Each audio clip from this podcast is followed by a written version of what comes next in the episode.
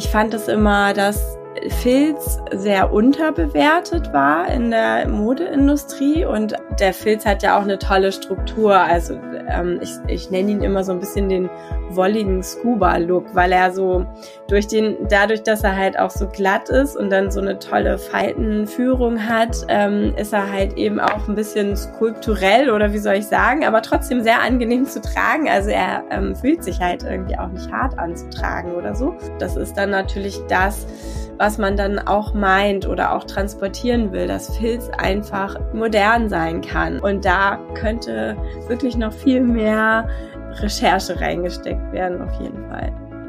Hallo und herzlich willkommen zum Podcast Fotografie für nachhaltige Marken. Mein Name ist Sophie Valentin, ich bin Fotografin und ich möchte den Wandel zu einer nachhaltigen Welt aktiv mitgestalten.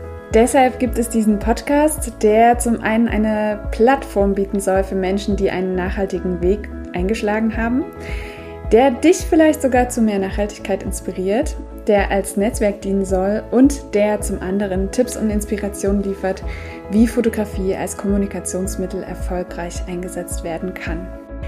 In der heutigen Folge treffe ich Nadine vom Label Grotkop Collection. Nadine hat ein Verfahren für Filz entwickelt und somit im fließenden Übergang das Label gegründet. Sie verrät uns, warum sie den Namen des Labels ihren Großeltern zu verdanken hat.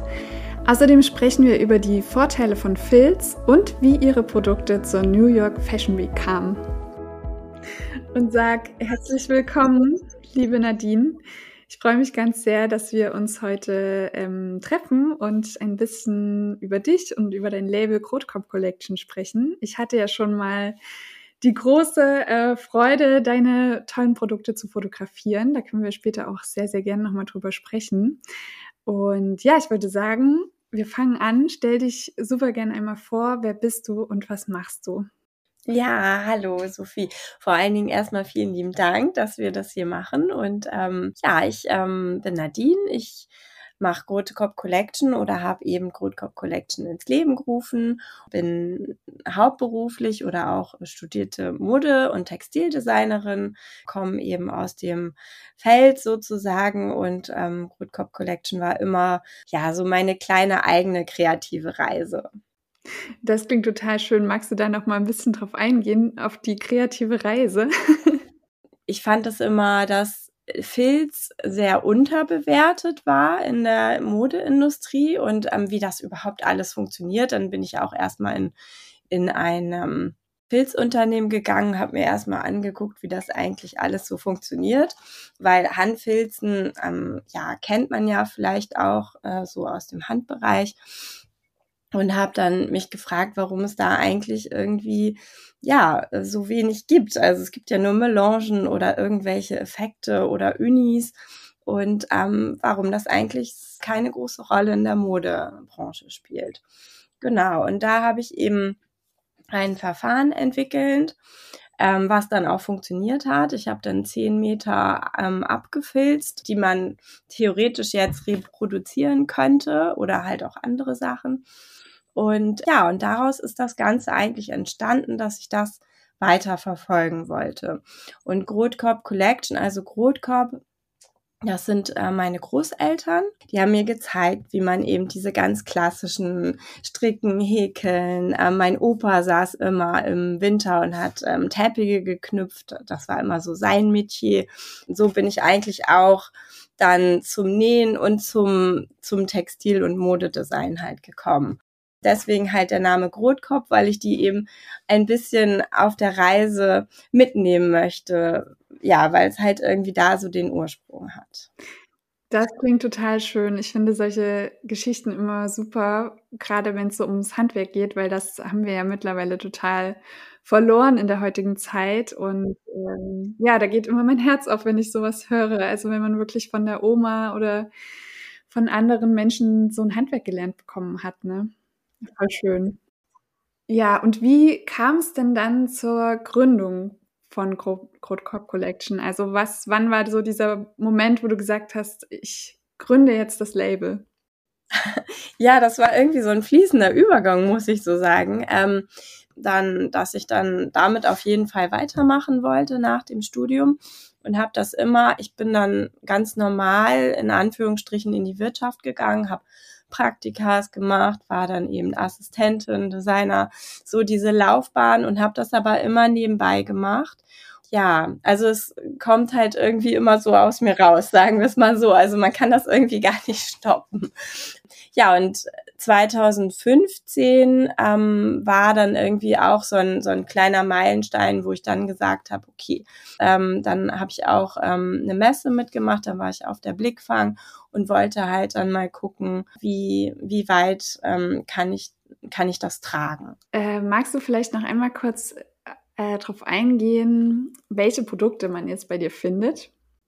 Ja, also primär kommt das ja aus dieser ganzen Filz- und Textilgeschichte. Ähm, und ich hatte mal am Anfang, ähm, weil ich auch selber gerne eben diese, dieser ganze Accessoire-Bereich und Taschen für mich auch schon immer selber gern gemacht habe, habe ich das mal ganz früher mit Filz und Leder gemixt.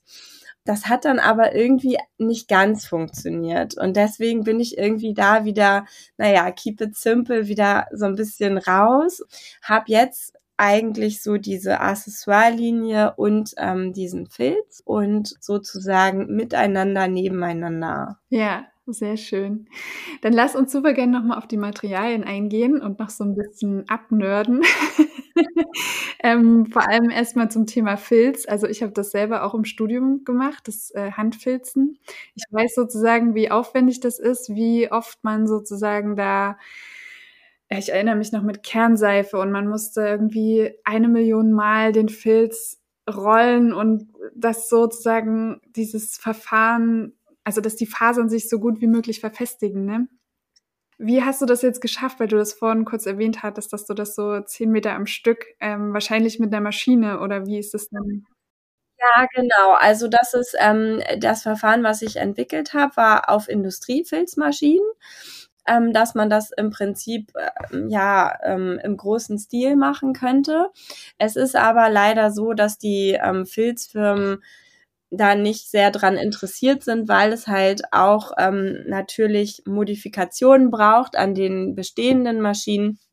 Und die verdienen momentan, glaube ich, mehr Geld einfach daran, dass sie eben so keine Ahnung, es ja so technische Sachen, dass sie irgendwelche Kanäle mit ähm, Filzlinern auslegen oder so, also da in, so richtig als Industrieprodukt und waren jetzt so an der Modegeschichte jetzt nicht so wirklich interessiert. Ja, es muss halt sehr viel investiert werden dann, um, um das dann überhaupt irgendwie so hinzukriegen. Und ja, die Textilbranche in Deutschland ist ja jetzt nicht gerade ja, dass da viele Juhu schreien. Also, ähm, weil das Schwierige an den Filzmaschinen oder dann halt auch im Handfilzen ist ja dann äh, nicht der Filzprozess selber, sondern das Walken, was dann hinterher kommt, damit sich das richtig verfestigt. Und da haut's natürlich oder kann es natürlich auch echt äh, auseinanderhauen, so wenn man dann so ein grafisches Muster hat. Ähm, das Verfahren ist so, dass es hat halt auf jeden Fall seine Grenzen, aber in diesen Grenzen ist einiges schon möglich. Ja.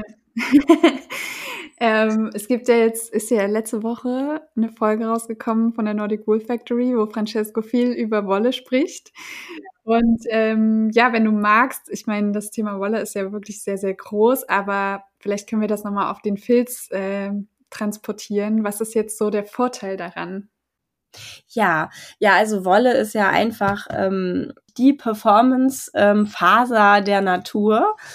Also wir brauchen eigentlich so gar nicht so weit schauen. Ähm, wir haben eigentlich die Wolle schon, die sehr viel kann. Genau. Und ähm, es ist, also Filz äh, kann auch bis zu einem gewissen Grad wasserabweisend äh, sein.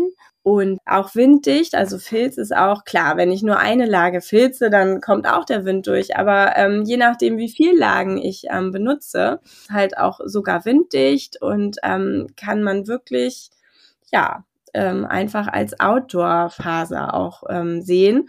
Und da könnte wirklich noch viel mehr Recherche reingesteckt werden, auf jeden Fall. Ja. Auf jeden Fall, gerade auch so in diesem Outdoor-Bereich, ne? Ich ähm, finde das total erschreckend, dass, ähm, das habe ich jetzt auch erst äh, durch, einen, durch eine Folge gelernt, dass diese Outdoor-Jacken, diese typischen Plastikjacken mit so einer, ähm, mit so einer Beschichtung versehen sind. Und diese Beschichtung ist halt so giftig. Also bei jedem Waschgang geht da was von ab, geht ins Wasser, in die Umwelt. Und ich frage mich dann immer, wann ist das passiert, dass Wolle so verkannt wurde oder vergessen wurde? Ja, genau. Wann ist das irgendwie so in Vergessenheit geraten? Ja. Also jedenfalls, ne? Hier ein Statement für Wolle. Genau, und nicht nur, also ich filze ja jetzt ähm, mit Merino-Wolle, aber man, das ist dem auch geschuldet, weil ich brauche eine gewisse Vorfertigung der Wolle und das kriege ich eben momentan in der Merino-Wolle. Aber ähm, es ist auch super spannend, andere Wolle zu filzen. Also es muss jetzt nicht nur irgendwie die Merino-Wolle sein. Ja. Ja, dann lass uns sehr gerne noch über die Taschen sprechen, weil die hatte ich ja jetzt auch vor der Kamera. Und ähm, ja, ich finde, die sind unfassbar schön. Ich liebe diese Grafik, also gerade diese, das ist ja wahrscheinlich gelasert, oder? Ähm, genau, so eine unfassbar schöne Struktur und Grafik und das macht dann natürlich auch super viel Spaß, sie zu fotografieren. Ähm, ja, magst du da gerne noch mal was erzählen? Wie kam es dazu? Was ist so die Entstehungsgeschichte zu diesen tollen Taschen? Die Basketbag, ähm, das ist halt diese gelaserte, das war dann eben einfach, dass man dann so inspiriert war von, es ist ja halt momentan einfach gerade auch dieser Basketbag-Trend, ähm, und äh, das eben auf ein anderes Material umzusetzen, fand ich eben spannend. Also ähm, ja, und mein Gedanke geht dann natürlich weiter in der Kollektion, was kommt vielleicht dies oder nächstes Jahr noch dazu. Aber diese runde Form war für mich erstmal irgendwie so klassische Form mit dieser Transparenz und äh, dem Lichtfall dadurch und dass man vielleicht auch einfach so diese Spielerei als Idee, ja. Ja, schön. Lass uns gerne zum Thema Fotografie nochmal sprechen. Wir hatten da ja schon mal in einem längeren Telefonat, was wir, glaube ich, vor, ja, es müsste jetzt ein Jahr her sein, oder? Oder knapp ein Jahr. Äh, da hatten wir ja schon mal kurz gesprochen, weil mir da so Fotos aufgefallen sind, die irgendwie so mit einer New Yorker Hintergrundszene geschossen wurden und einem ganz tollen Model. Ähm, ja, magst du da nochmal drauf eingehen, wie es dazu gekommen ist? Ja, da bin ich irgendwie so reingerutscht. Also ich hatte, es mm, war zu der Zeit auch Corona. Das heißt, äh, normalerweise wäre diese Modenschau auch drinne gewesen. Und die mussten das dann halt auch draußen ausrichten. Und ähm, das war natürlich irgendwie dann auch so ein bisschen mein Glück. Und ähm, ja, das mit New York, das war eben eine Anfrage und ähm, ja, und ich habe dann einfach gedacht, ich ergreife jetzt einfach mal die Chance. Und ich glaube, wenn ich es nicht machen würde, dann würde, würde ich mich äh, immer fragen, was gewesen wäre, wenn sozusagen. Ja, und über die Fotos habe ich mich auch sehr gefreut. Also das ist dann natürlich das, was man dann auch meint oder auch transportieren will, dass Filz einfach modern sein kann. Und, und ich finde, in den Fotos ist es natürlich auch wirklich super so, so rübergekommen. Der Filz hat ja auch eine tolle Struktur. Also ähm, ich, ich nenne ihn immer so ein bisschen den wolligen Scuba-Look, weil er so durch den, dadurch, dass er halt auch so glatt ist und dann so eine tolle Faltenführung hat, ähm, ist er halt eben auch ein bisschen skulpturell oder wie soll ich sagen, aber trotzdem sehr angenehm zu tragen. Also er ähm, fühlt sich halt irgendwie auch nicht hart anzutragen oder so. Aber dadurch ist das auch irgendwie dann im Kontrast dann zu diesen Hochhäusern und so. Also ja, fand ich schon, ja, habe mich auch sehr gefreut über die Fotos. Und wie kam das zu der Anfrage? Also wie sind die auf dich aufmerksam geworden? Die sind tatsächlich über Instagram aufmerksam geworden, ja, genau. Ja, und ähm, da kann man, hat man dann die Möglichkeit, die nehmen eben verschiedene Designer eben aus der ganzen Welt und ähm, es ist dann so, dass du dann äh, deine Kollektion da präsentieren und auch verkaufen kannst. Genau, und ähm, das ist dann schon eine faire Chance dann, wie so ausgestellt wird. Genau, plus äh, die Verkaufsmöglichkeit halt dann. Ja, und äh, jetzt ist es ja auch so, du schmeißt ja auch ähm, selber deinen Instagram-Account. Wie, wie ist das so für dich? Ist das irgendwie Fluch und Segen zugleich? Weil du jetzt auch gerade, wir hatten ja gerade das Beispiel, dass du über Instagram da so eine tolle Möglichkeit gefunden hast. Ja, also auf jeden Fall Fluch und Segen äh, zugleich. Ähm, also erstmal ähm, ärgere ich mich immer mit der Technik rum, dass man dann irgendwie, keine Ahnung, die Stories schwarz werden oder irgendwie das Reel wieder abgestürzt ist oder der, das Handy keinen Speicherplatz mehr hat. Und oh, naja, auf jeden Fall mal, ähm, es braucht schon sehr viel Zeit irgendwie. Also wahrscheinlich ähm, wirst du das ja auch kennen. Aber es ist halt irgendwie, ja, dass man dann eben auch ähm, so tolle Kontakte oder wir haben uns ja auch über irgendwie Instagram kennengelernt und das halt einfach so viel mehr Möglichkeiten und das ist irgendwie so dein Schaufenster nach außen.